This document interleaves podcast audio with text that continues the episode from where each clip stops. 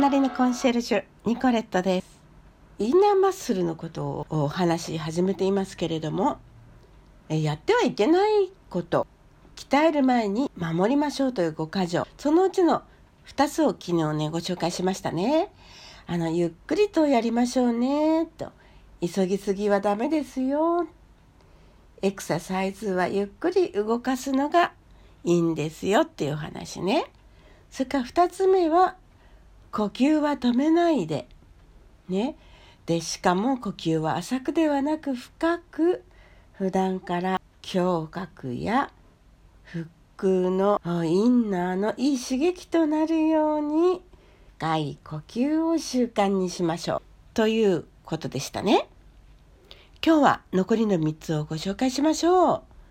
3つ目のポイント、ポジションを定めましょう。骨と関節をしっかり正しい位置に保ちましょうということですね。正しいフォームの順守は筋トレのいろはのい。中でもインナー強化ではフォームを大事にしたい。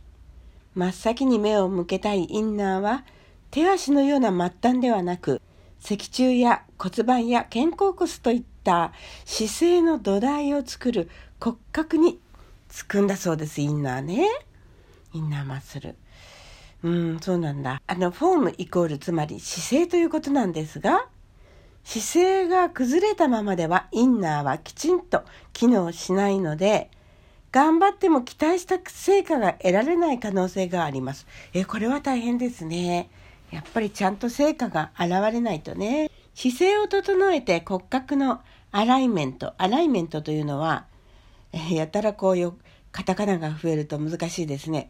骨と関節の連なり、いいですか？骨と関節の連なり。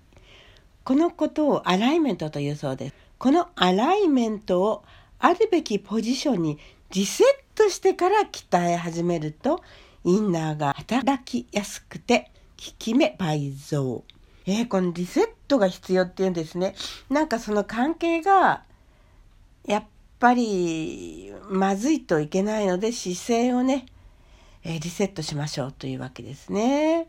骨と関節の連なりをね、そのポジションをリセットしましょうですって。私もリセットしなきゃダメだな。ことに脊柱がナチュラルな S 字カーブを描いて、その延長線上に頭部が来るようにアライメントを調節すると、腹腔のインナーユニットに力が入りやすくなり、腹圧が上がって効率的に鍛えられるということです。S 字カーブよく言われますよね。あの女性はねこの S 字カーブが S 字になりやすいお腹ポコンと出して腰をぎゅーっと反らしてしまいすぎるというね欠点が女性にはあるわけですけどねそうするとお腹がぽっこり出ちゃうもんねだからお腹も引っ込めてでもまあ腰もあのこうちょっとカーブを描くようになってるといいっていうことですね。インナーの種目ではダンベルやバーベルといった重たい負荷を使わないのが普通。いやよくやってますけどね、ダンベルとかバーベルとかね。辛い重みに耐えなくて済む分だけポジショニングとフォームに気を配って丁寧に行いましょうということです。うーん、なるほどね。はい、では、4番目。回数制限があります。ということで、一度で回数を稼がず、頻度を増やしてやる。まあ、そりゃ私なんかはね、一回でたくさんやると疲れてしまうし、まあ、これはね、割と、割と守りますけれどもね、でも一日に数回っていうと、まあ、一回だけで終わってもいいんじゃないですか？それをだんだん増やしていくっていうことが大事かもね。で体型を整えるために行う筋トレの狙いは筋を肥大させること。まあね、わかりますね。ターゲットは体表で体の表面ですね。シルエットを左右しているアウター、アウターマッスルなわけですね。シルエットを左右する。だからあんまりあのシルエットを気にしてね、いや、効果がないなとかって嘆かない方がいいかもね。はい。表面にはなかなか現れにくいのかもしれません。えー、筋肥大目的なら6回から8回程度で効くように負荷を調整するのが王道なんですけれども、インナーの強化にはもっと反復回数を増やして臨みたいということです。インナーのトレーニングの主眼は、筋肥大ではなく、運動神経との連携を高めて思い通りに使えるようにすること。いや、ちょっと、私これできてませんわ。えー、いわば筋肉の再教育。おお、そうですか。読み書きそろばんのように何度も繰り返した方が学習効果は高いということですね。とはいえ、ワンセッションで反復回数を闇雲に増やそうとすると後半になるほど集中力が途切れてフォームが悪くなり成果が上がりにくい。そうです。そうだと思います。崩れたフォームでは動きが不自然になり逆にインナーが使いにくくなって裏目に出る恐れもある。え、これは大変ですね。どうしたらいいんでしょう。ワンセッションあたりの反復回数は10回から20回程度に抑えておいて、まず私は10回かな、じゃあね、半分ね。トレーニング頻度を増やして、1週間あたりのトータルの反復回数を稼ぐ作戦の方が、再教育には適しているそうです。再教育ね。うん、必要です、私。はい。じゃあ、5つ目。高負荷禁止。うん、そっか。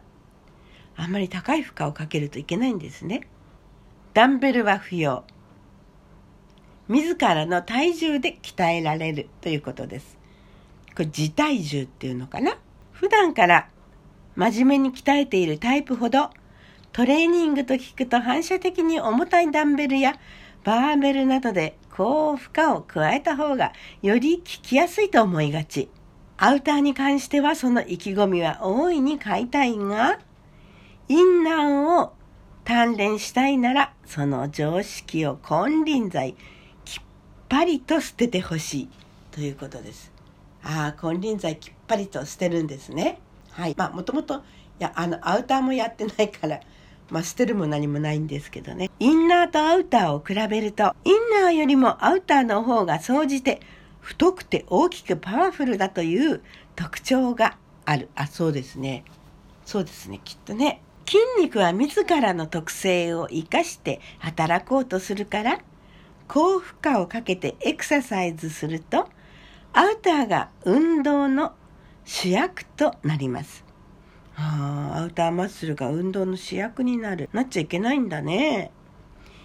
インナーがまるっきり作用しないわけではないけれども、アウターマッスル優位になると、インナーマッスルの出番がほとんどなくなり、残念ながらトレーニング効果が落ちます。